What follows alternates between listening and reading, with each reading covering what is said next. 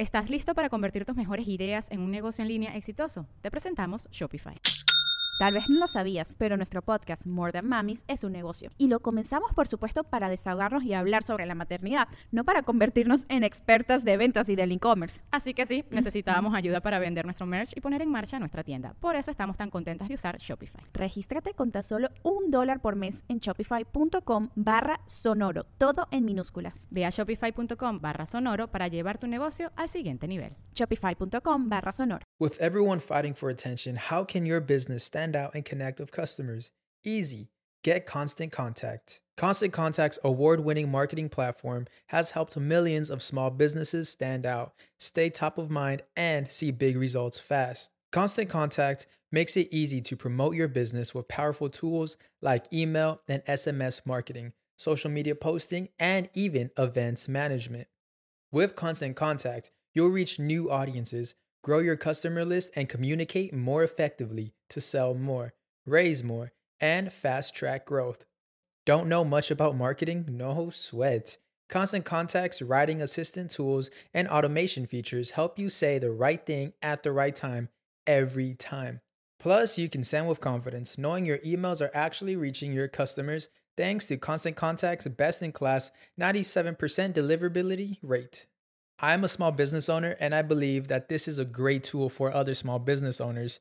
In small businesses, you need to create a team. And if you're starting by yourself, Constant Contact can be the team that you need. Tackle any challenge with Constant Contact's expert live customer support. Plus, everything's backed by the 30 day money back guarantee. So get going and start growing your business today with a free trial at constantcontact.com. Just go to constantcontact.com right now. Constant Contact, helping the small stand tall. ConstantContact.com.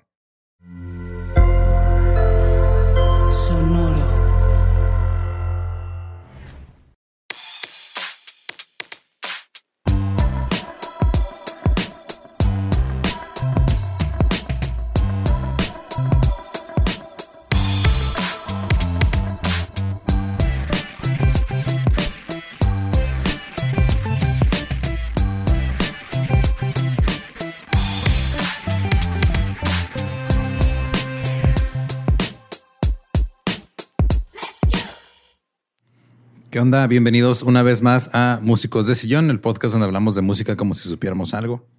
Y yo hoy no sé mucho, pero tú, Meni, ¿cómo eh, No, menos. ¿Menos? Sí. A lo mejor más que los últimos, pero... Más que con el punk y con los sonideros. Más que con el punk, pero sí. Definitivamente más que con el punk. Definitivamente. pero mira, estuviste ahí. Ahí estuvimos, ahí. Aunque no pareciera, pero ya andábamos. y pues hoy nos acompaña un amigo, el César. ¿Cómo estás? El César. Bienvenido. Hola, allá en casita. Que para los que están viendo esto en video, en YouTube, vieron un acordeón aquí. Eh, eventualmente llegaremos a esa historia. historia. Pero hoy vamos a platicar de un personaje que la neta eh, yo no supe, o sea, no sabía nada. Ajá. Eh, Julio, alias el César, me había platicado algunas cosas. Y hasta que me puse a investigar este pedo, sí fue de, ok, este, este pedo era mucho más eh, profundo de lo que esperaba. Ok, ok. Así es. Hoy vamos a hablar de Celso Piña, el rebelde del acordeón. Allá presente, compa. Perfecto. Sí, siento que si no sea, sí sé más que el punk, pero no tanto así tampoco. sí, no. Pero pues lo poco que conozco de Celso Piña es, pues, está chido, está pegajoso, güey. Sí, señor, cómo no. Sí, sí, sí.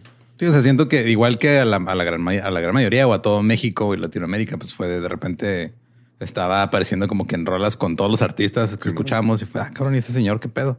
Así es. Y fíjate que le, siento que el éxito de muchos grupos de cumbia del día de hoy se lo deben a, a, ese disco que lanzó a Celso Piña al gusto más general, ¿no? El de Barrio Bravo. Okay. Llegaremos a ese eventualmente. Se copiaron ahí algunas formulitas y mira, Ángeles Azules de repente con...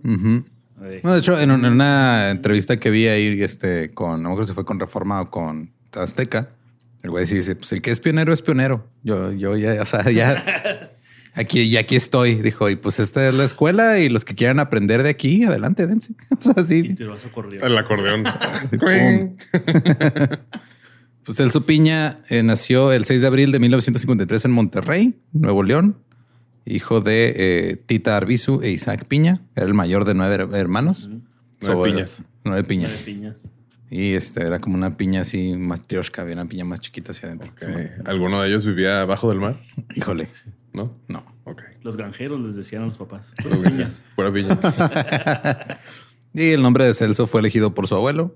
No sé, pues ahí está ese dato, no sé de qué. Sí. Ahora tú, Celso. Así le hacen allá. ¿ah? Sí, lo hice bien.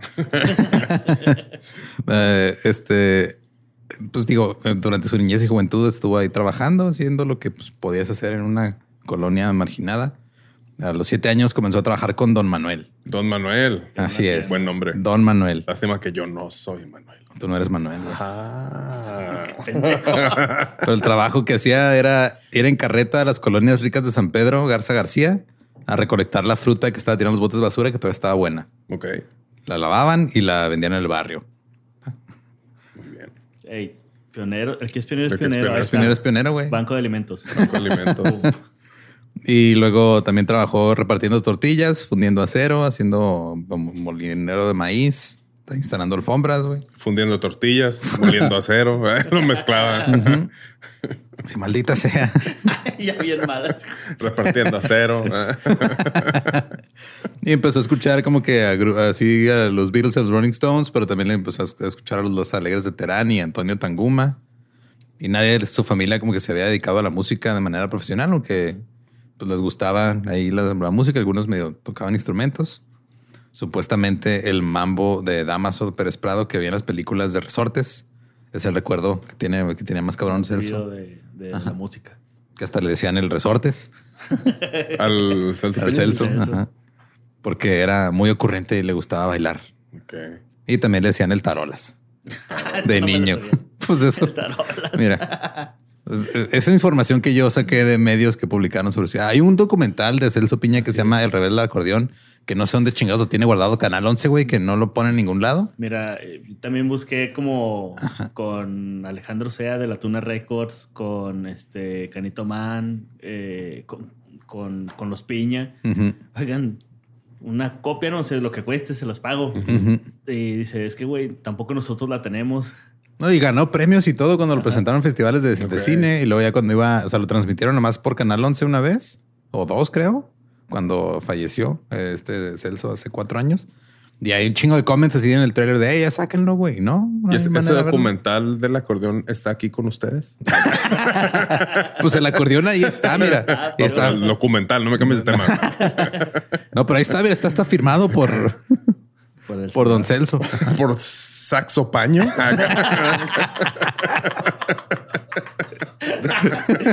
Un momento. Un momento. Ay, ese viejo miedo Eso me es un- engañó. Es una melódica eso, güey. A mí no me engañan. Sí, es mi acordeón marca Parrit. Sí. Pero sí, le gustaba andar ahí en la música. A los 15 años se puso a tocar el güiro en una banda del barrio. Porque dice que, o sea, contaba que estaba como que nomás ahí en una esquina viendo ensayar en un conjunto. Sí. Y que uno de los que estaba tocando le dijo, hey, ¿qué estás haciendo tú ahí de mirón, güey? Ok. Vente a tocar. Tenga, güey, órale.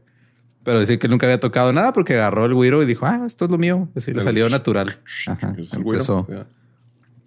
Y empezó interpretando música tropical en el grupo de Ramón El Gordo Morales. El gordo morado. Se llamaban los Harax. Eh, dice que pues, tocaba las maracas ahí, pero él, le- quería tocar el acordeón. güey.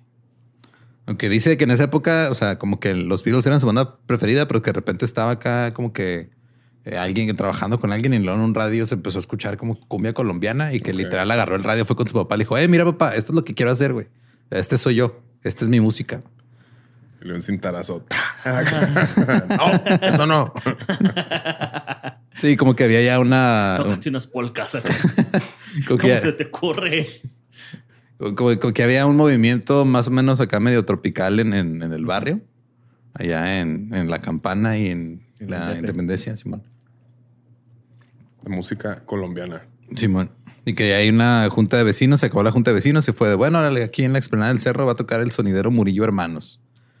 Y tenía ahí en el repertorio pues rolas de Rigo Tobar, eh, Javier Pasos y, y otros artistas colombianos poco conocidos en México que llamaron su atención.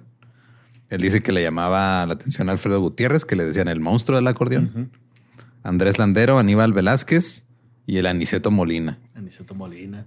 Andrés Landero que este, se peleó con el diablo a acordeonazos. A eso supo, le vendió su alma al diablo. Es el Robert Johnson de la cumbia, güey. No recuerdo si es Andrés eh, Landeros o Aniceto Molina, es uno de los dos. Ujú. Y este eh, tuvo un encuentro con el diablo y salió victorioso y pudo bajar a- de donde se estaba yendo, Ujú. porque le estaba yendo muy mal en la música. Dijo, nah, qué agüite, güey. Y se fue acá de ermitaño, Ujú. cerca de un pueblo. Y un día se le apareció el diablo, se agarró chingos con él y acordeonazos. ¿Y cómo le dijo el diablo? Tocando. y el diablo le dijo, Oh, y ya cuando salió de ese de, de haberle ganado al, al diablo, empezó a tocar bien chingón el acordeón y a jalar feria en los pueblos, ¿no? Este, Ok. El diablo anduvo repartiendo talentos de En todos lados, sí, güey. Sí, güey, pero. Y, güey, o sea, yo hecho pentagramas, mamón. y- Sí, no me que- pela. Sí. ¿Cómo le hace uno para Es que- encontrárselo? eh? Es que es el pedo, güey. O sea, huele tu desesperación. sí, tuve que recurrir a la magia caos. Y como que ya Piña quería tocar algo un poquito diferente a través de un, un amigo suyo de la Indepe y los bailes de cintas. Ok. Que literal era, pues, digo, nosotros fueron los iPod Battles, pero era lo mismo, güey. Pues sí, bailes de Era, cinta. era poner cassettes y ponerse a bailar, güey. Oh, voy a poner eso del otro. Así. Ah, está padre, Así, güey. pero, pero el puro el sonido antes de que empiece la rola, ¿no? de que no le midió bien. Espérense, va a salir algo chida. Y justo como que se estaba volviendo también popular el pedo de la cumbia rebajada, que ya lo platicamos así con el Chabelo. con el Chabelo cuando vino. Sí, señor. Con pues sí, o sea, nomás de repente la gente dijo, "Ah, eso está chido, se juntaban a, a hacer sus, sus bailecillos y ahí empezó a escuchar todavía más artistas colombianos. Entonces tenía ahí en la casa donde crecía, creció Celso, tenía un, una- un sótano que era la casa de Satán, Ok, el sátano. sí, que era el perro de la familia que dicen que era muy bravo. Ok. Simón. Que, o sea, era tan bravo que, eh, o sea, sí cavó este su propio sótano acá. Bueno, o sea, dicen que era tan bravo que lo metieron ahí abajo porque el güey estaba escarbando un chingo de un pincho yote en el patio. Fue de órale, Satán, para allá. Como Y Mr. Pickles. ¿eh? Sí, bien verga. Ese es acá como de tío, ¿no?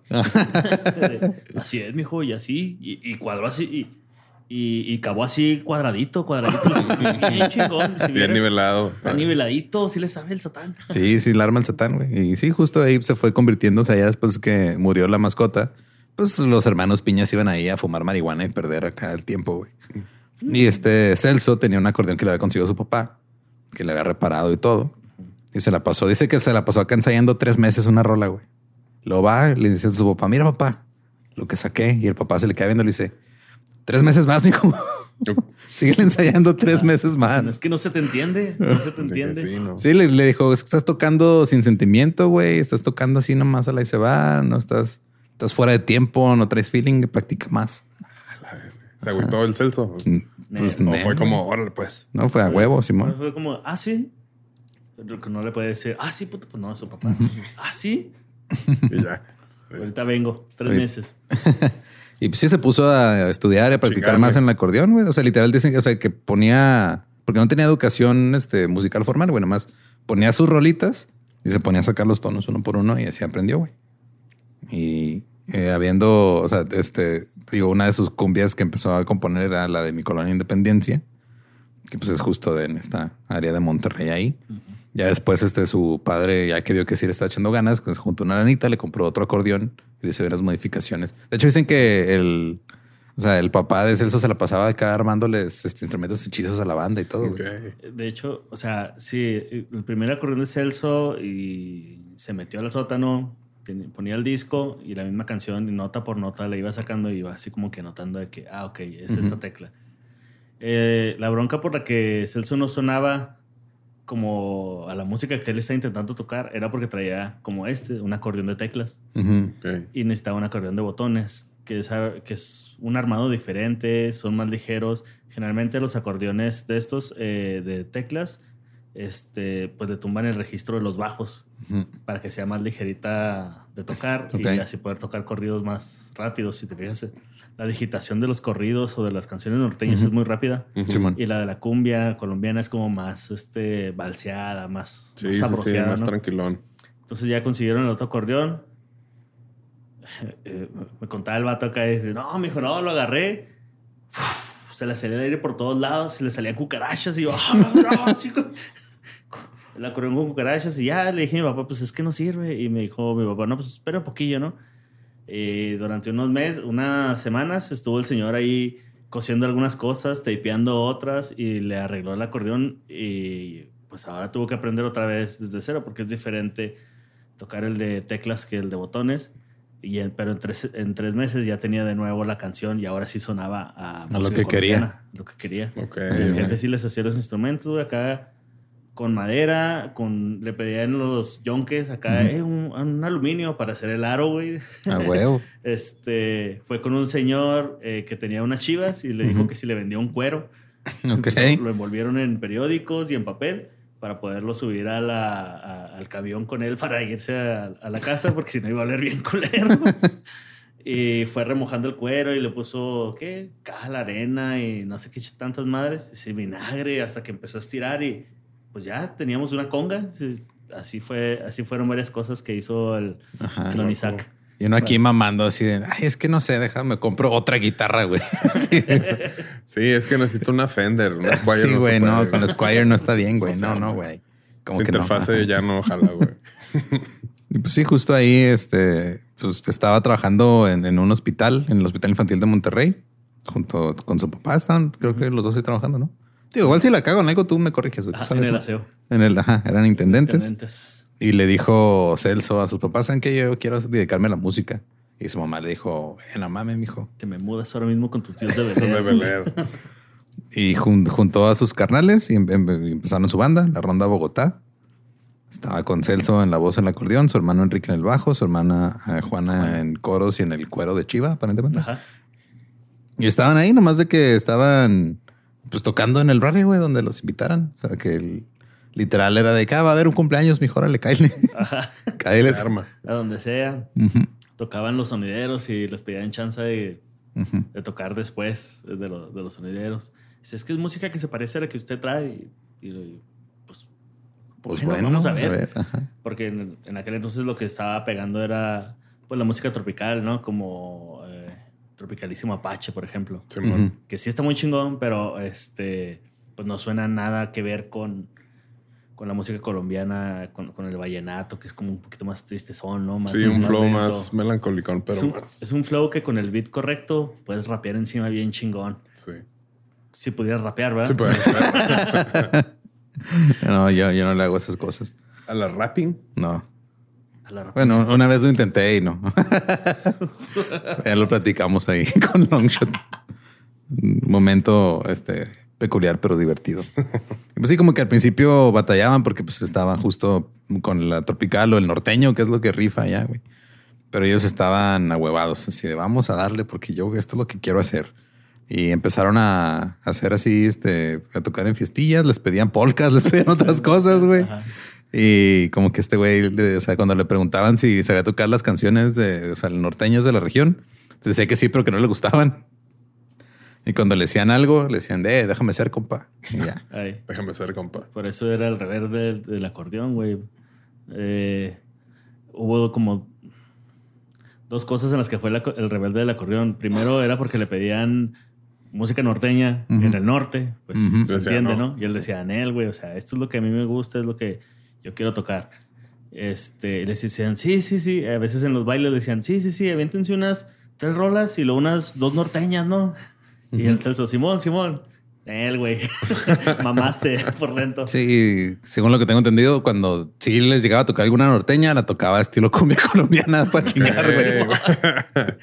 Y la, OG. y la otra por la que fue el rebelde del acordeón, porque fue de los primeros en decir, güey, pues es que...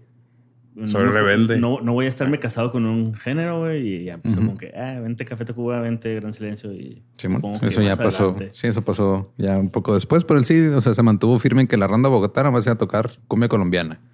De hecho, él decía acá que, oye, Celso, o sea, que le decían, ¿qué haces tocando esa música? Toca lo nuestro. Y él les decía, lo que pasa es que, que aquí lo nuestro cualquiera lo toca. Y esta música no la toca nadie. Ajá. ¿Estás listo para convertir tus mejores ideas en un negocio en línea exitoso? Te presentamos Shopify. Tal vez no lo sabías, pero nuestro podcast More Than Mamis es un negocio y lo empezamos por supuesto para desahogarnos y hablar sobre la maternidad, no para convertirnos en expertas de ventas y del e-commerce. Así que sí, necesitábamos ayuda para vender nuestro merch y poner en marcha nuestra tienda. ¿Y cómo suena con Shopify? Llegó otra venta. Shopify es la plataforma de comercio que está revolucionando millones de negocios en todo el mundo. Ya seas un emprendedor desde tu casa o desde donde sea, Shopify es la única herramienta que necesitas para iniciar, administrar y hacer crecer tu negocio sin dificultades. Con Shopify puedo gestionar pedidos, envíos y pagos desde cualquier lugar, brindándote toda la información y estadísticas de tus ventas al detalle. Regístrate para un periodo de prueba con tan solo un dólar al mes en shopify.com barra sonoro, todo en minúsculas. Ve a shopify.com barra sonoro para llevar tu negocio al siguiente nivel. Shopify.com barra sonoro. Muéstrame a alguien que agarre este, un instrumento que toque esta música en vivo. O sea, no hay nadie, ¿verdad? Muéstramelo, muéstramelo. Y empezó a Sí, dijo, pues no hay nadie, entonces yo lo hago, yo lo voy a hacer. poder ya. Sí, a ver, hijo de tu puta madre. ¿Quién es el rebelde tuyo? Agarrándole los orejos. ¡Ah! Como para acordeón. Y pues ya empezaron a tocar en, en bares con gales como el Manolo, Silcumbala. De ahí la fama ya trascendió el cerro. De vez en cuando se veía gente a ir, o sea, que iba, así como nosotros estamos haciendo la isla de, güey, pues no somos de barrio porque queremos ir a Queremos ir a un una, sonidero. una fiesta Sí, acá una- chida. Pues la gente empezó a ir también acá de, eh, pues vamos a ver qué están pasando. Dicen que se pone chido, güey. Empezaron a llegar, pues los A hipsterear. a hipsterear, güey, así. A ver, el rebelde. A buscar al, al rebelde, A al, hipsterear antes de que fuera cool. Antes de que fuera cool. al rebelde del acordeón, el cacique de la campana era su otro apodo. Tenía varios, creo. Y pues sí, su papá estaba ahí reciclando fierros y maderas para hacer los instrumentos. Eh, se- de hecho, inventó un propio instrumento que le puso marimbón. Marimbón. Ajá. Como una marimba, pero más grandota, grande. Yo creo. Era un marimbón. Y la puedes hacer más grande. Ajá, marimbonón. Marimbonón. Ya. De repente, de- depende de las nononones. Es, Ajá, el es- es el- La- las el escalas. grave- el grave que Sí, se güey. alcanza, ¿no? Ya en notas subsónicas. Eh. Marimbón. Y pues sí, o sea, el, el padre de Celso tuvo una infancia dura ahí en el barrio de la Independencia. De hecho, cuando se acabó la Segunda Guerra Mundial, hubo una hambruna muy culera que mató a muchos niños, incluidos a la hermana de, del don Isaac. Y él dijo que nunca, le- el- o sea, nunca alentó a Celso que fuera músico, pero que además lo apoyó como debe apoyar a un padre a su hijo. Y esta nota se me hizo, o sea, esta parte se me hizo en vergas. A chingazos. Sí, o sea, no, que le dijo, o sea, le, le dijo a un reportero, don Isaac, para que entiendas fácil así de a tiro. Si él me hubiera dicho, papá, yo soy gay, pues le diría, a ver, ¿a dónde conseguimos unos cosméticos finos? Sí, güey. Ese señor, mira. Mi respeto. Muy bien. Salvatore. Y está chido, de repente lo ves así en reportajes que llevan a la casa y que estaba todo ahí el señor y todo, y se ponía a tocar Celso o algo. Esa señora acá de repente le decía, eh, no te está saliendo chido, güey. Échale ganas. Y que ya, papá, ya, papá. ¡Apá, ya! Pero siempre se le veía con uno, o sea, se veía como que cada que llegaba un pinche reportero diferente a tocar a su casa, como que se notaba el orgullo del papá, bien cabrón, güey. Sí, man. Tiene. No sé si todavía exista, pero tiene un eh, relieve de yeso de Celso Piña tocando el acordeón en, el- en la casa, que creo que hizo el señor Isaac. Está, Qué chido. está bonito. Y pues sí, o sea, como que entre el talento, la terquedad de Celso y el apoyo, eh, de repente la cumbia colombiana estaba rifando, güey, ahí en los barrios. Ya le estaba ganando el tirón a la música norteña. güey. Fíjate lo que pasa cuando hay Te talento huevas. y hay apoyo. Pollo. Uf. Uf. Buena mezcla. Sí, empezaron a surgir otros grupos que replicaron el estilo. La tropa colombiana, los vallenatos de la cumbia, La tapa la vallenata. tapa vallenata. Esa, esos no los escuché, estos dos sí los escuché, pero Está chida. Búscate la de Satanás. Ah, son ellos. Ok. Oh, Satanás. Y así, pues ya había eh, más, más bandas que estaban tocando vallenato y cumbia colombiana. Y, o sea, digo, te pones a pensar que hay 3000 kilómetros de distancia entre Monterrey y, Y Colombia. Güey. sí. Es un chingo de distancia. Es mucha. Es un chingo, pero pues se volvió como que algo, sí, su propia burbuja, así que empezó a expandirse bien cabrón. Y tuvieron ahí como que varios acercamientos con algunas disqueras, pero pues como que no. No o las sea, convencían. No quema. Simón. Hasta que la ronda Bogotá conoció al Felipe Indio Jiménez, que era el director de Discos Peerless. Los Peerless. Sus güeyes, ¿cómo han estado presentes en Sí, muchas pues cosas? Es que en los 70s, 80s, esos güeyes eran el monopolio, eran el Ocesa de aquel entonces. ¿Se puede decir Ocesa? Sí, güey. Ah, bueno, era en el Ocesa aquel entonces. Sí, no sé. Tengo un láser, ¿verdad? Y pues sí, ellos dijeron, "Ah, vamos a, sa- a sacar su primer eh, disco, que se llamó Sí Mañana, en el 83. Y pues empezaron ahí a, a salir sus primeros éxitos. Pero lo que dice Celso es de que como él ya tenía pues, sus, sus seguidores ahí en, en el barrio y todo, que ya cuando salió el disco, pues ya la gente, o sea, como ya no fue como que ah, estamos presentando a un artista nuevo, ya la gente lo ya, conocía. sí, güey. Celso. Y lo empezaron a, co- a- a comprar porque ya sabía quién era y todo el pedo. Y como que hasta la disquera fue, de, ah, mira. Sí, Se solo. Órale, a huevo. Ya ves, te dije que lo firmáramos. Pero pues el pedo con la cumbia colombiana eh, provocó lo que estaban provocando ahorita los correos tumbados aquí en Chihuahua de que ah, vamos a prohibirlos. Ese pedo no está bien. Eh, Sí. Pero o sea, sí, paranoia en las esferas oficiales. Eh, la gente de San Pedro supongo que estaba muy, muy Ay, Dios angustiada. mío, sí, no, se están saliendo de Sí, su primero colonia. se roban nuestras frutas y las revenden y luego y luego quieren bailar. Quieren bailar. ¿no? sí, pues es que Y luego esa, esa música ni es de aquí. Ándale. eh, Es que imagínate, eh, ¿quiénes iban a los bailes? Gente que estaba en las zonas marginadas, ¿no? Este. Y, y eso, vaya, pues alertaba a, a- a las autoridades como de, güey, pero es que ¿y si se juntan ahí a fumar, a mota, a, a vender drogas, a. eh, ¿Por qué? Porque pensaban que era la escoria de la, de- de la ciudad, güey, y cómo se iba a estar juntando a expresar sus libres pensamientos. y- Sí, güey, sí fue un Eh, pedo. No, no, no. ¿Cómo, cómo chingados le van a dar libertad Sí, e independencia en la A independencia? la colonia no- eso no está bien, güey. Y pues ahí andaba, seguía tocando, seguía haciendo cosas. eh, pero pues sí, la gente o sea, querían, algunos alcaldes llegaron a prohibir la celebración de cualquier tipo de concierto de cumbia colombiana con el argumento de que esa música incitaba a la violencia. No, mames. Así como pasó con el rock, así como pasó con el punk, así como ha pasado con eh, los corridos. Con todo lo chido. Ajá, con muchas cosas, güey. A veces cosas ni chidas también las Pues prohíben, sí. pero ahí andan. En los 80, ¿no? 70 que eran ilegales los conciertos de rock, ¿no? Acá En los México, 60s, 60s.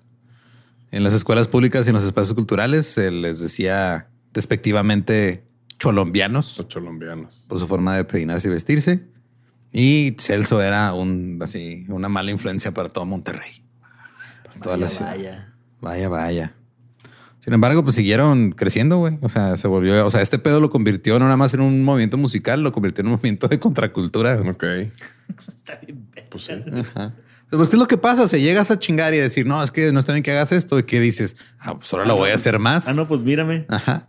Y eso fue lo que pasó y la gente empezó a correr el, o sea, literal se hacían fiestas clandestinas, se ponían a tocar cumbia colombiana y vallenato y estaban ahí y este, llegaba la policía y los les Se ponían a bailar. su fiesta tipo rave de cumbias, güey. Oh, estaría bien perrote. Bueno, pues Underground. sonideros. Sí, o sea, y ni siquiera o sea, cuando había eventos ya un poquito más grandes, los medios de comunicación no los pelaban o si los pelaban era para no. decir, no, es que esto está mal, vean, están ahí bailando, cómo se atreven a bailar.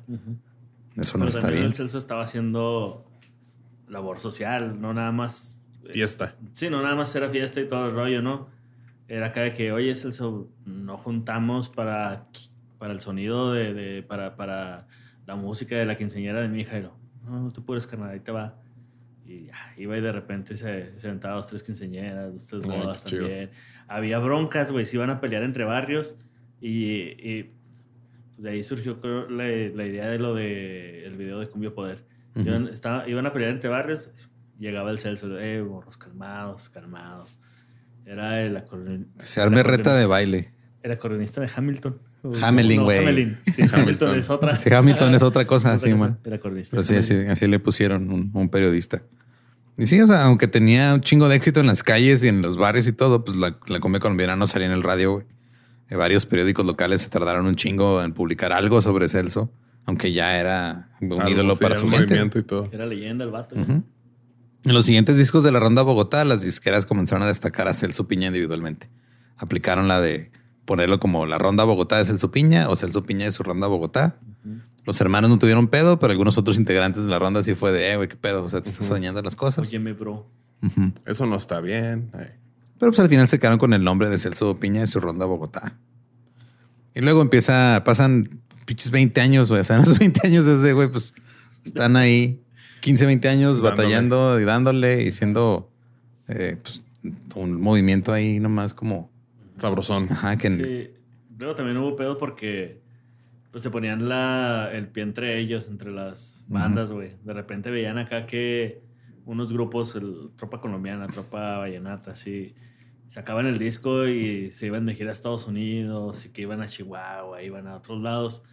Y el Celso y, y- y la ronda se quedan así como que, oye, güey, pues nosotros tenemos como 20 años, güey, ¿qué pedo? Y después le llegaban el chisme de que eh, este, aquel grupo anda diciendo que, eh, ah, no, los iban a contratar en, no sé, en Texas, güey. Pero a ustedes y a ese grupo, y aquel grupo anda diciendo que él lleva y pone su sonido si tú no vas. "Ah, cabrón. Bueno, pues que se vayan, güey. O de repente eh, le bajaban el precio un chingo, ¿no? Eh, no sé, pongamos un, precio imaginario, ¿no? Ah, es. eh, oye, ¿cuánto 60 me cobras? billones de dólares. 60 billones de dólares. Sí, Arre, mon. 60 billones de dólares.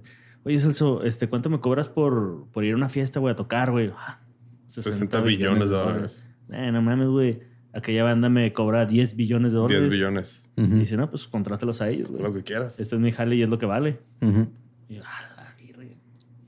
Sí, pues empieza Muy rebelde ese señor. Ajá, muy rebelde con una- y con un acordeón. Ni con acordeón. Y con, eh, cuando llega la avanzada regia, empiezan a pegar pues, contra el machete, gran silencio, todos este, estos grupos. Y como que este empiezan a pegar justo otros grupos de música colombiana de, de la zona. Y como que Celso Piña se sentía como un poquito estancado, güey. Pues decidió como que renovarse y como que empezaron a ver así de, "Eh, güey, vamos a ver qué tranza. Entonces, eh, hay como que varias versiones, pero casi todas es, lo, es como una variación de lo mismo. Eh, De repente, este Toy Selecta le dice al bajista del Gran Silencio, Julián Villarreal, oye, güey, pues ve, habla con Celso para, pues, para hacer algo juntos, a ver qué, qué tranza. Invítalo a la fiesta, a una fiesta en Barrio Antiguo. Y ahí se conocieron esos, Ujú. eh, pues, Toy Selecta y, y Celso. Sí, Celso. Gracias al bajista de... Del Gran Silencio, Simón. Y pues que llegaron y que estaban ahí platicando y que este Villarreal dijo, no, pues que quiero hacer algo así que mezcle estas cosas y la madre. Y que al principio Celso le dijo, pues vamos a probar dos rolas. O sea, porque le dijeron, no, pues hacemos estas ro- dos rolas y las metes en tu próximo disco a ver qué tranza, güey. Dijo, ah, Simón, pero le gustó tanto ya cuando estaban con todo el desmadre que dijo, hay que hacer todo el disco completo de esto, güey. La magia del Toy Selecta, la neta. Pues que Toy Selecta, sí, sí. Un mago.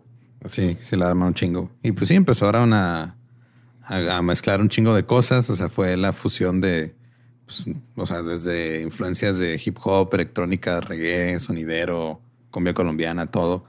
Y este empezó a colaborar con pues, Café Tacuba, eh, con, Res- con Resorte, güey, ¿tú crees? con Santa Sabina, El Gran Silencio, hasta con Lupe Esparza, güey, Con el Tri. con el Tri. ah, ah, bueno, eso fue más adelante, pero con Benny Barra, güey. Con Benny Barra. Ey. Laura León también tiene una rola con Laura León, Julieta Venegas, Natalia Laforcade. Ujú. eh, y ya, le voy a parar. Un chingo. Tiene un chingo, güey. Un chingo, la neta. Pero sí, este disco en el 2001 grabaron Barrio Bravo. Y luego Celso dice ahí en una entrevista que después de que sacaron el disco, algunos llegaron y le dijeron, ¿qué mamá es esta, güey? Está en culero, güey. ¿Qué pedo con esta? O sea, como que la gente ahí del barrio así, güey, ya te vendiste, güey, ya se acabó Celso Piña. ah, Estos güeyes te cambiaron, güey. A nadie le da gusto uno. Hasta su hermano le dijo, uh, ya, ya se acabó Celso Piña. De- ya no puedes llamarte piña. Ajá, ya no. Tienes que cambiar de fruta. Ve buscando otra fruta. Pero puedo seguir siendo tropical. Celso Guayaba. Celso. Maracuyá. Celso. Celso Guaraná. Güey, Unos sobrecitos como de talento. Y que sí, cuando se- este, el hermano de Celso le dijo eso, Celso le dijo, eh, eso se llama renovarse. ¿Qué prefieres, renovarte o morir? ¿Eh? Pero pues este disco. You wanna sí. go to jail or you wanna go home, le dijo. Simón.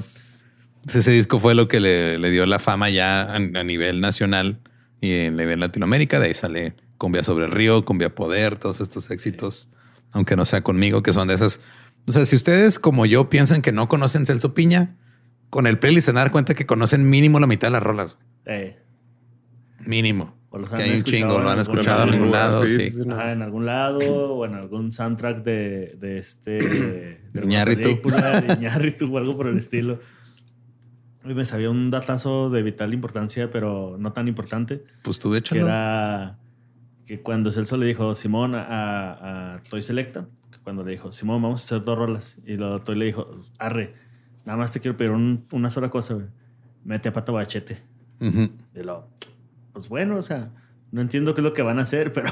Pero, va. Entonces agarraron cumbia sobre el río. No, cumbia del río se llama, creo la original. Es de, también de Celso, pero es pura. Lo que suena de acordeón, güey. Luego Toy se lo llevó, lo empezó a lupear, empezó a, a, jalar. Y que le dijo, ¿cómo vas con la rol? Y lo, estoy trabajando. estoy seleccionando. Estoy selecta. y este ya le dijo al Pato, Pato le dijo a Blanquito Man, un, rapero venezolano. Este, y empezaron a jalar en eso. Y que cuando se le enseñaron a Celso, le dijo, güey, no entiendo ni madre lo que dice Blanquito pero me gusta. Pero se ve chido, sí. ya, se quedó. Qué chingón. Nada más metió estos elementos, estoy selecto estos elementos de que metió en el disco de mucho barato, como cuando se terminan las rolas. Quisiera saber, soy tu tía, quisiera saber si vas a venir a comer la casa. así como esos elementos de... Desempleados. Desempleados eh, sonoros. Se empezó a meter antes de la canción, durante y al final también. Y al Celso le gustó, dijo, mete más de esas madres en el disco, güey. Y ya todo el disco empieza pues así como... y pues esta música, ¿por qué no se escucha en vivo? ¿Por qué no se toca en vivo? Simón. Y así salieron esos samples. Qué chingón. Hasta aquí se ve reflejado el hip hop, señores Sí, sí. La neta sí. Y pues sí, ya como que empezaron ahora sí ya a verlo con buenos ojos. Eh, de hecho, justo es cuando Carlos Monsiváis andaba haciendo como que un reportaje sobre las pandillas de la ciudad y todo. Y justo le dijo, es que a mí me han dicho que cuando hay dos pandillas que se van a agarrar a chingazos, se calman, güey, con tu música. Eres el acordeonista de Hamelin. Sí, señor. De Hamilton. De Hamilton. Él podría ser acordeonista donde quisiera, güey. Hamilton. La neta, güey. La neta. Y ya como que cuando de plano ya dijeron, ah, güey, si está bien este escuchar a Celso Piña, fue cuando un día, una noche en una fiesta estaba ahí el premio Nobel Gabriel García Márquez bailando al ritmo del acordeón de Celso Piña. Y todos, sí, si él está bailando, quiere decir que sí. Eh, eh, fue en un museo en Monterrey, no recuerdo cuál museo. Eh, el Museo de la Silla. García Márquez dice que cuando conoció a, este a Celso, dice, pues es que cada vez que iba a México y iba a algún museo me llevaban mariachi y pues sí está chido, güey, pero eran las mismas canciones a donde llegaba, o sea, el son de la negra, el jarabe tapatío y, y, ya un día le dije que, que cuando veníamos a Monterrey, este, alguien me dijo, conozco a alguien que toca el acordeón, música este, colombiana. Dijo, diles que lo traigan, estaría suave. Y ya se quedó. Celso sí conocía a Gabriel García Márquez, pero no lo conocía.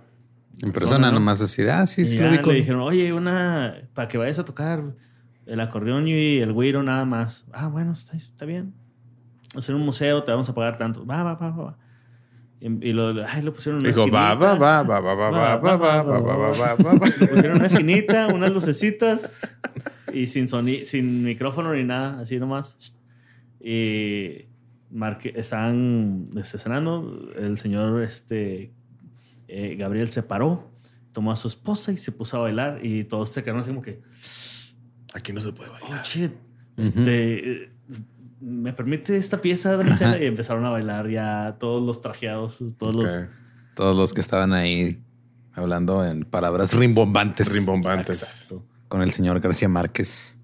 Ya como que la gente dijo, eh, güey, este, ya no hay que, ya no hay que estigmatizar este pedo. Mira, ya nos vamos a ver bien pendejos si seguimos diciendo que esto, esta madre es del diablo, güey. Y este, sí, o sea, como que pues, eh, eventualmente Celso pasó de ser censurado a estar este, nominado a un Grammy, güey, por Barrio Bravo. Barrio Bravo. Y sí, obviamente abrió la, puerta que interactuara con muchísimos grupos de muchos este tipos de música, que tocara en festivales, que luego la gente decía, güey, porque está, porque hay cumbia, o sea, cumbia colombiana en, un festival de rock. Y es de, no, tú, tú, tú, cállate, güey, tú mira, tú nomás cállate y escucha. Cuando llegó al, al, al Vive Latino, lo pusieron una carpa un poquito más chica, creo que era la mediana. Y este les faltó carpa, güey.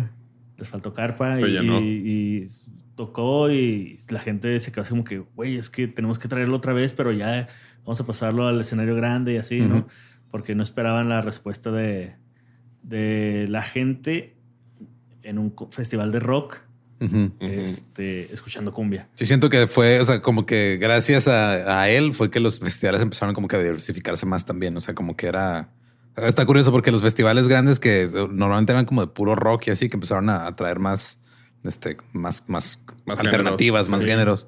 Ya eventualmente se convirtieron como que vamos a traer de todo. Y luego últimamente están sacando ya como que otra vez los especiales así. Este Sí. es el de metal y este Este es el es el de, de reggaetón. pop, este es el de reggaetón, este es el de banda.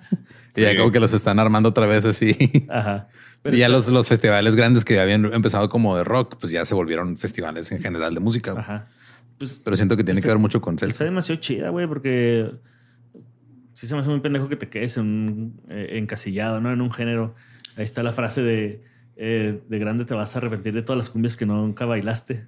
Pues que hay gente que, que como que nomás le gusta o se siente cómodo escuchando una sola cosa. güey. Yo creo que por eso pues volvieron a salir estos festivales, ¿no? Del Heaven acá y todo. Ándale. A mí me mama ir así a donde hay de todo, güey. No sé, Sí, porque güey, pues, la es neta, conocer y aprender. Lo chido. disfrutas más, güey. O sea, te cansas un ratito de, de una banda, ¿no? Eh, que toca punk. Simón. Como El como este Sun 41. Como panda, dice.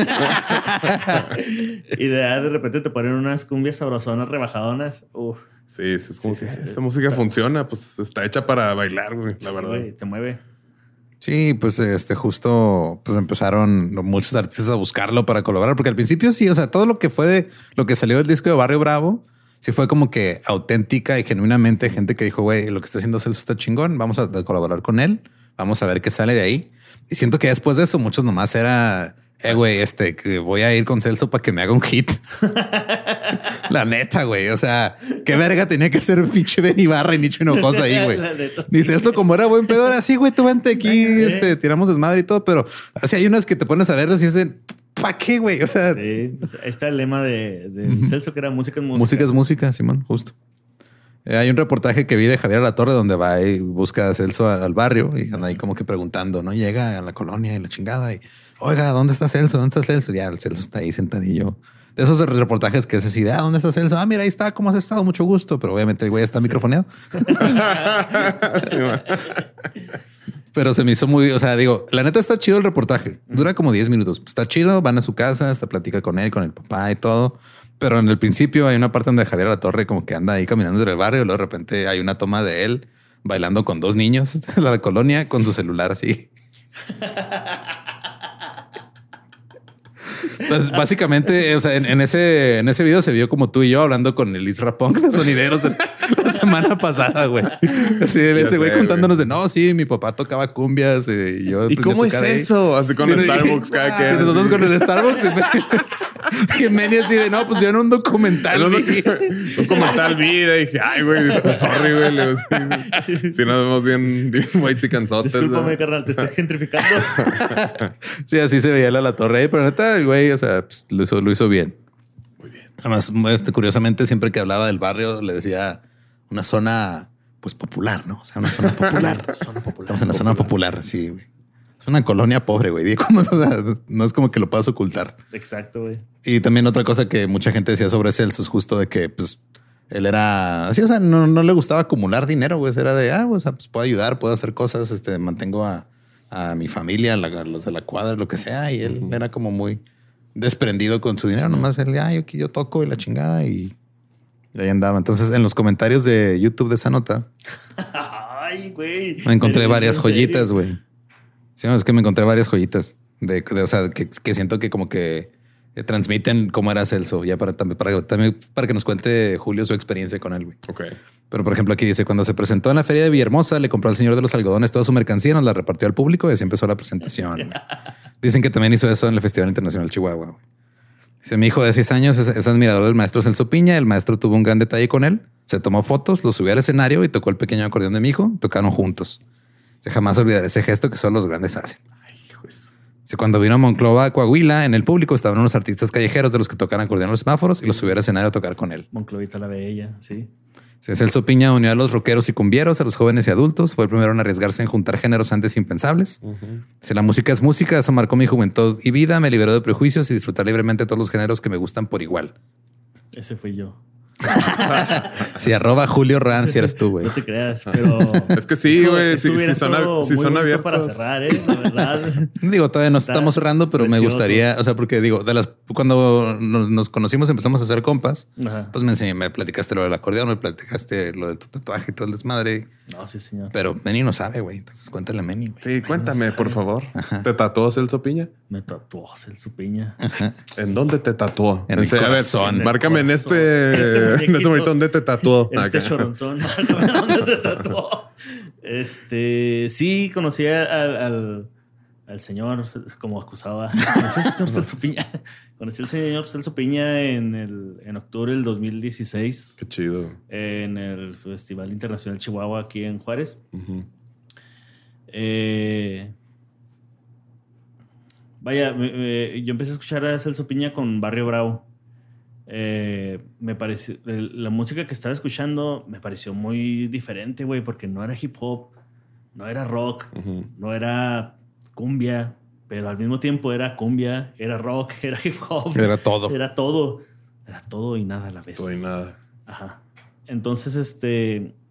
Me quedé bien entradote con, con ese disco. Fui, junté mi feria, fui y lo compré. Y estaba en la casa escuchándolo. Y lo. Pues, era de esas épocas de adolescente donde no te llevas chida con tus jefes, ¿no? Un clásico. llegó mi jefe y yo, así como que.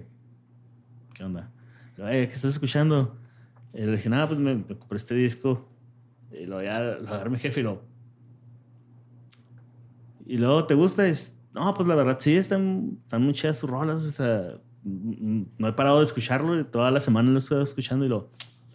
Ahí abajo hay unos cassettes y unos CDs viejos, tráetelos, son de Celso.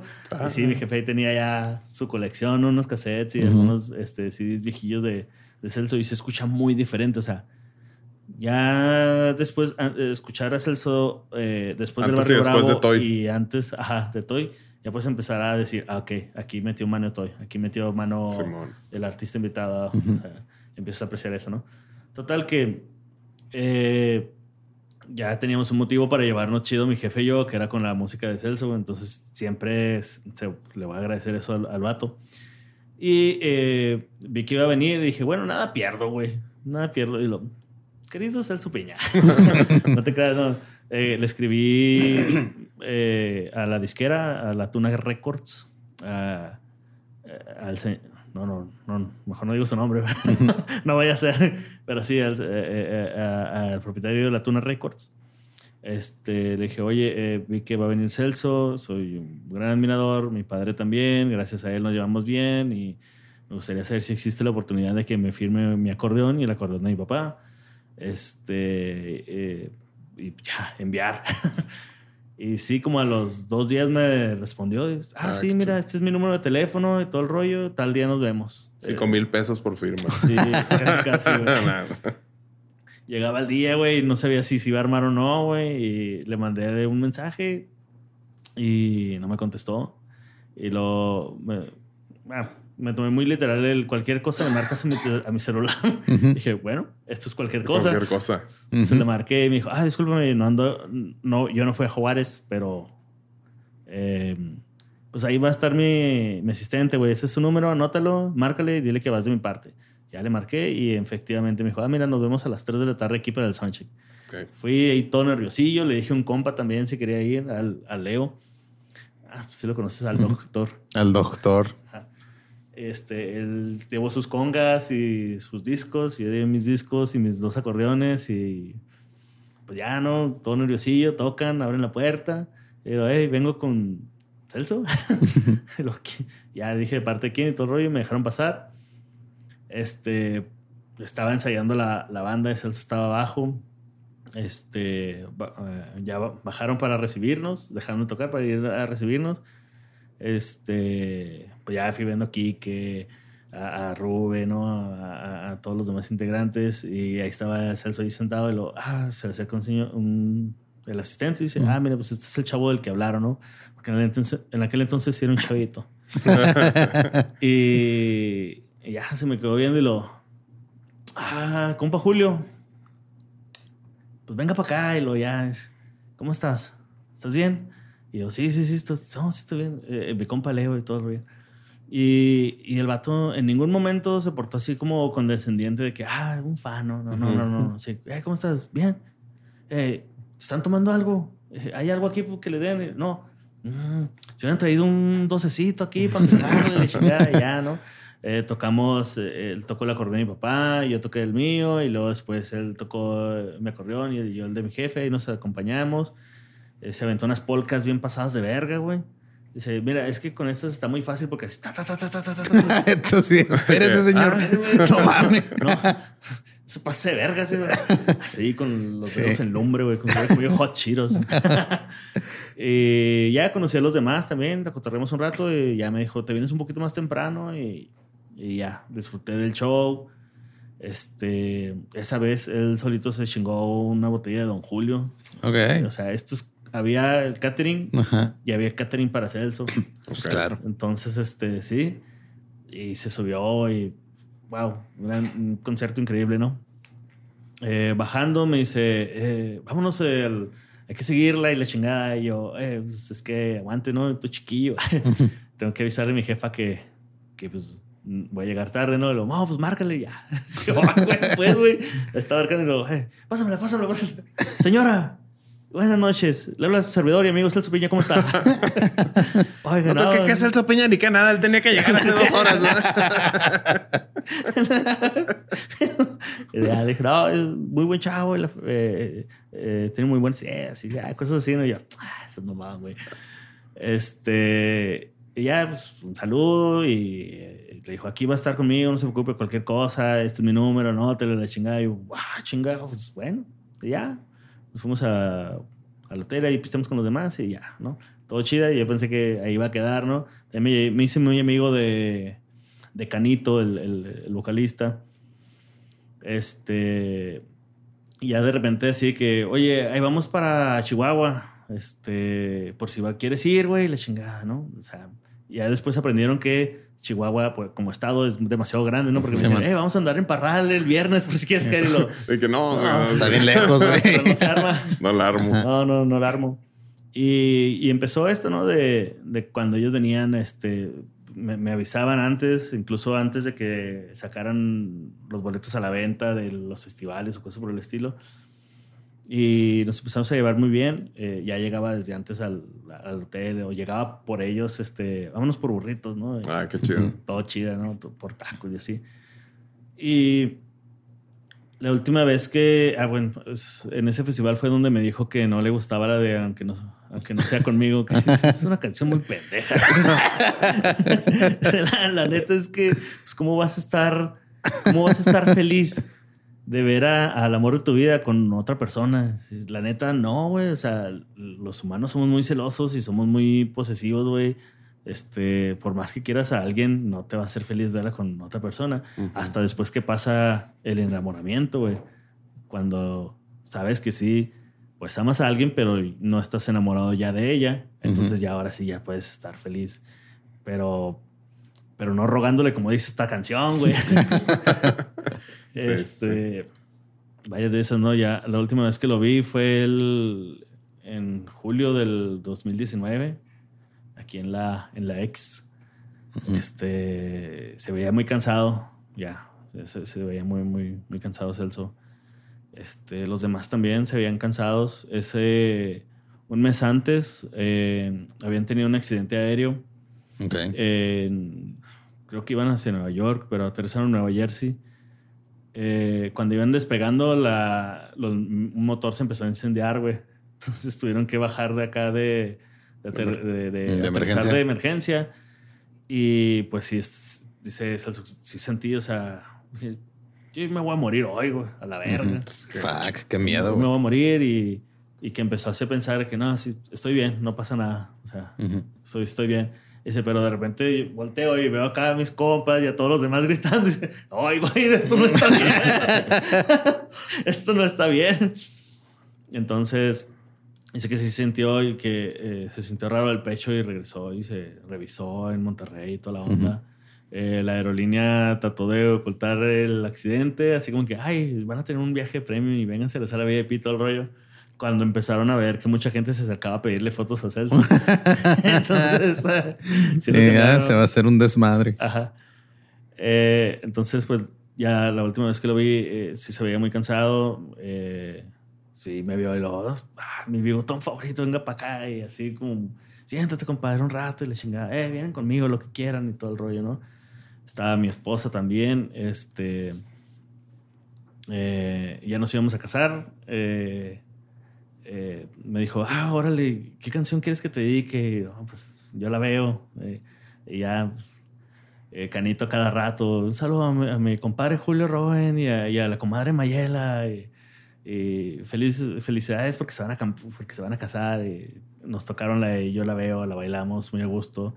Este, eh, veo mucha gente en el, en el pit. Subió a, a, a un vato pues, que tocaba en la calle y subió a que se, lo, lo subió a que se inventaron unas rolas también. Qué chido. Eh, muy chido, muy chingón. Eh, iba a tener una presentación el, el 24, creo, o 25 de, de agosto de ese, de ese año, o sea, el siguiente mes. Nosotros nos casamos el 23. Y me dijo... no, ¿Sí te pues, acuerdas? 23 de Porque yo agosto. estuve ahí y no te veías como que te ibas a acordar de mi madre. Ah, tú- es que yo siempre digo que nos casamos el 23 de agosto porque es la civil, ¿no? Ah, ok. Y la- por la iglesia fue el 12 de octubre. Sí, cierto. Fue hasta octubre, y- pero sí estuvo De eso muy sí no te acuerdas. de eso sí no me acuerdo. No me acuerdo. Está enojado porque nunca probamos la pizza, güey. Y al día siguiente suben fotos de nosotros comiendo pizza. Y yo, ah, güey, sí se puso buena. Total. eh, me dijo, eh, güey, pues nos vemos en el paso. Iba a estar en el Speaking Rock gratis. Nos vemos en el paso, güey. Este. Ahí va a estar ya tu lugar asegurado, güey. Y pues les voy a tocar otras canciones, ¿no? De, de- de regalo de bodas. Y Ay, pues ojalá y podamos vernos. Y pues ya. El 21 de agosto llegó y falleció de un infarto al miocardio. Celcito. Se empezó a sentir mal y él, o sea, fue él, él al hospital, así iba ganando mal. ¿Qué onda? Pero pues no la libró. No lo libró. Pero pues en el 2007 también fue homenajeado por la Asociación Colombia Tierra Querida, que son colombianos que viven en Monterrey. De hecho, hay un video muy chido de una chava que va de Colombia a Monterrey a hablar con Celso, a platicar con él y todo. Así como que la experiencia está chido. Chingos de comentarios de colombianos en los videos de este. eh, Pues Celso, ajá, Simón, entre colombianos y mexicanos somos compas y Celso nos unió y todo. Eh, conoció a sus ídolos por primera vez en el 2010 en Colombia cuando se presentó allá, güey. Después Qué de loco de eso, años, güey. Después de pinches 30 años de carrera y fue de, "Ay, ah, mira, ya por fin. De hecho, el güey se, se presentó en América, Europa, África y Asia. Él decía que nada más le faltaba Oceanía. O sea, el- justo antes de morir dijo, no, lo único que me falta es ir a Australia. güey. Ya nomás me falta conocer Oceanía y ya con eso estoy. Pero pues, Estaba el vato maravillado por haber ido a, a otros. A todo el mundo a- casi. a- sí, a otros continentes. sí, él justo en uno de los, de los videos que vi decía, yo andaba de cuadra en cuadra, ahora ando de continente a continente. Hijo de su Le decía a, a- a Canito, eh, eh, eh, Canito, ¿qué pasó, maestro? Estamos en el aeropuerto, ¿va? ¿Eh? Ya nos vamos, ¿va? ¿Eh? A China, ¿va, mamón? Sí, sí, sí, maestro, nos vamos a China. Pellizcame, güey. sí, no, no, no se la creía. eh, dice que el, el lugar más difícil donde tocaron fue Marruecos Ok. est- estaban eh, tocando. Es un escenario muy bonito, como una especie de eh, circo romano. No, circo no. eh, Circo auditorio- marroquí. Auditorio, auditorio romano, pues. Circo marroquí. Sí, sí. Entonces, este, pues estaban las autoridades y todo ese rollo. la- pues era un festival y estaban tocando y la gente nada más solo aplaudía Ujú. y nada más. Y, y dicen, no mames, güey, le estaremos cagando. Vamos a echarle más huevos, güey. Sí, la siguiente rola con más feeling. Nada más aplaudían. Dice, güey, es que no puede ser posible. Y lo, no, pues así dice, ya como la, la quinta rola, pues sol- soltamos todo lo que pudimos, güey, así toda la energía, güey. Se paró un viejito a bailar, güey. Y la gente aplaudió un poquito más y con los pies también en el suelo, ¿no? Eh, y ya vimos que no, pues que no estaba pasando nada, ¿no?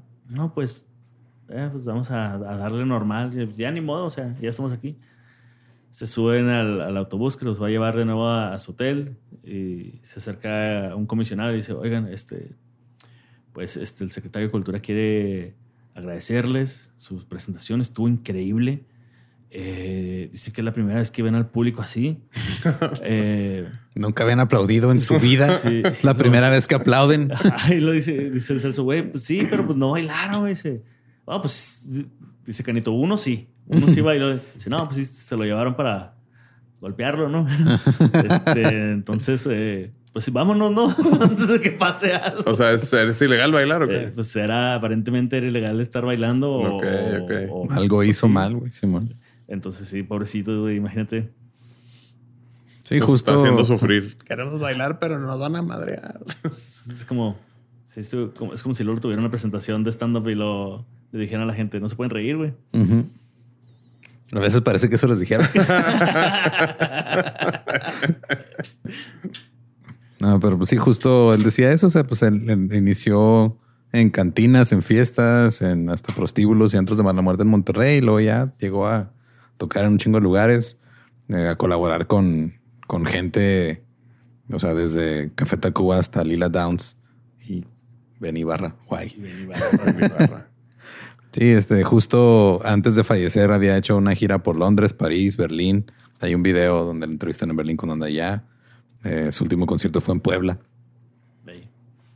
Y sí, o sea, él decía, yo solo sueño con tocar en Australia.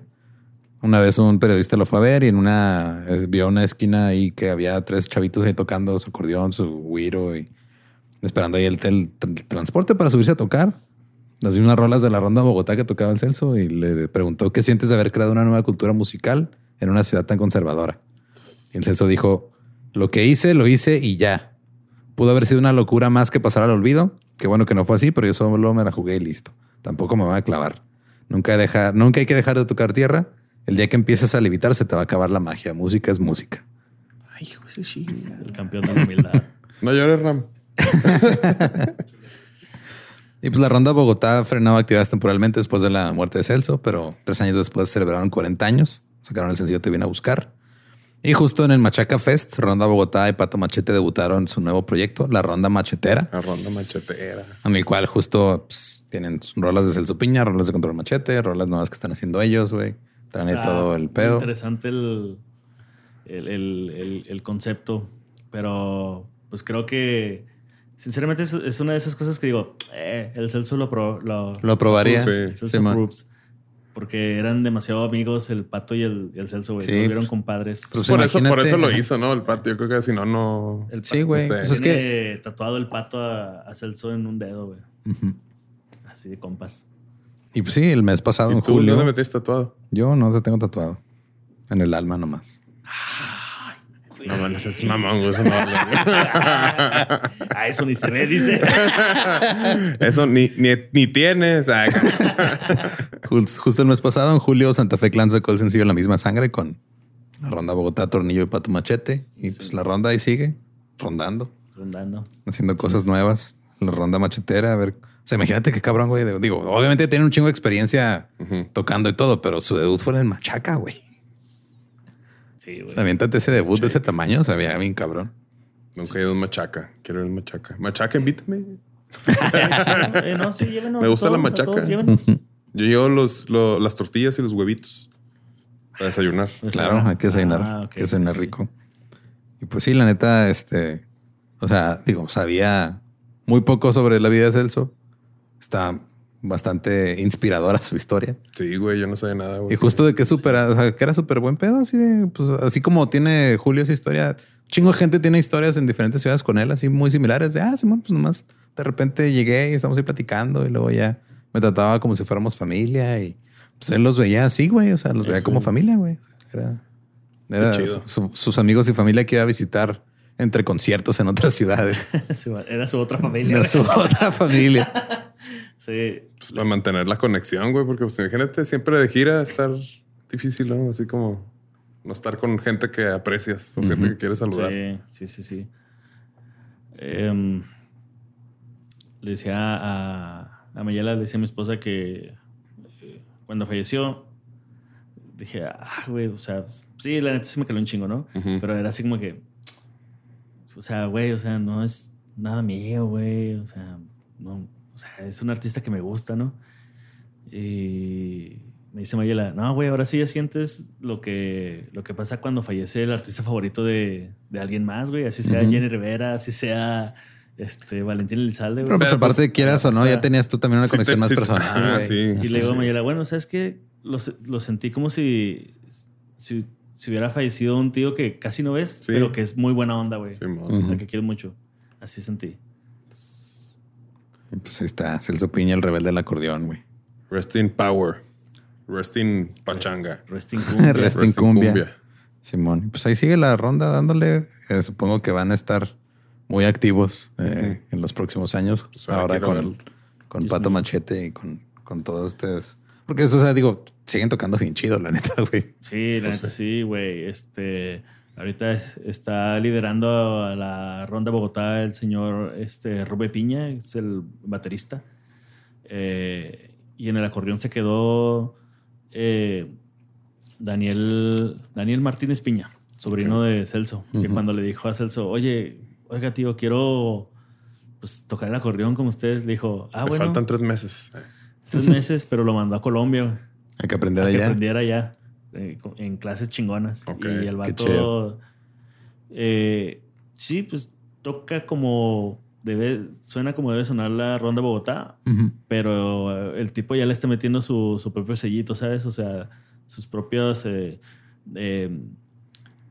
vaya, ya se empieza a distinguir de una canción de la ronda con Celso, una canción de la ronda con Daniel. Entonces, espero que espero que le vaya muy bien al vato porque sí trae. Qué chido. Ah, y también escuchen el, el, proyecto de Canito, de Canito Man, la Indepe. La Indepe. Ahí está el vato. Está haciendo. Creo que suena a, a la ronda con Toy Selecta rebajado. A eso suena. Ok, okay. Soy, es sabrosón, la neta. Está chido.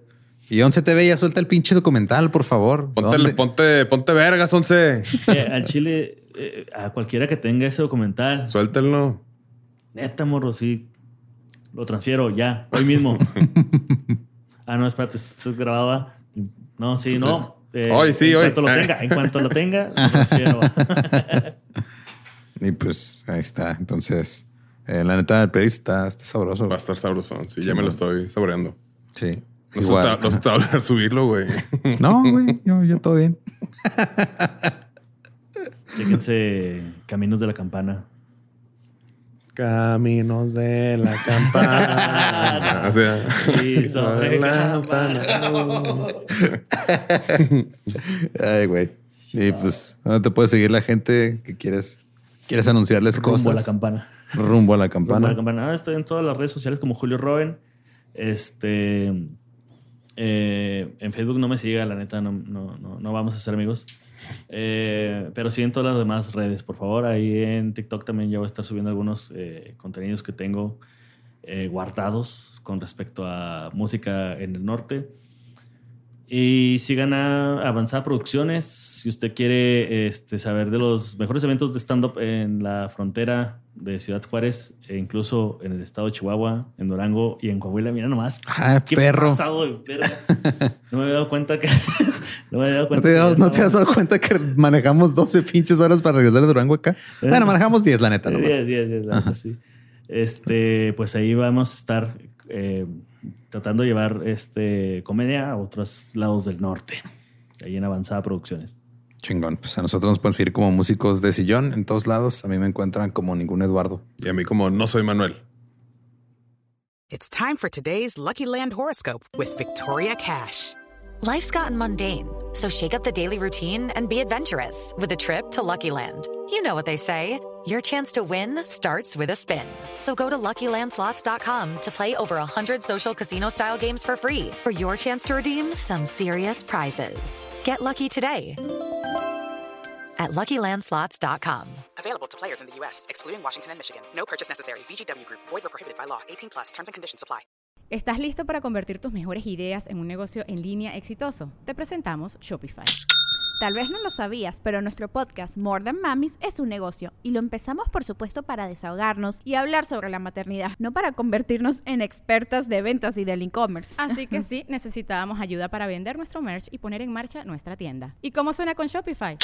Llegó otra venta. Shopify es la plataforma de comercio que está revolucionando millones de negocios en todo el mundo. Ya seas un emprendedor desde tu casa o desde donde sea, Shopify es la única herramienta que necesitas para iniciar, administrar y hacer crecer tu negocio sin dificultades. Con Shopify puedo gestionar pedidos, envíos y pagos desde cualquier lugar, brindándote toda la información y estadísticas de tus ventas al detalle. Regístrate para un periodo de prueba con tan solo un dólar al mes en shopify.com barra sonoro, todo en minúsculas. Ve a shopify.com barra sonoro para llevar tu negocio al siguiente nivel. Shopify.com barra sonoro.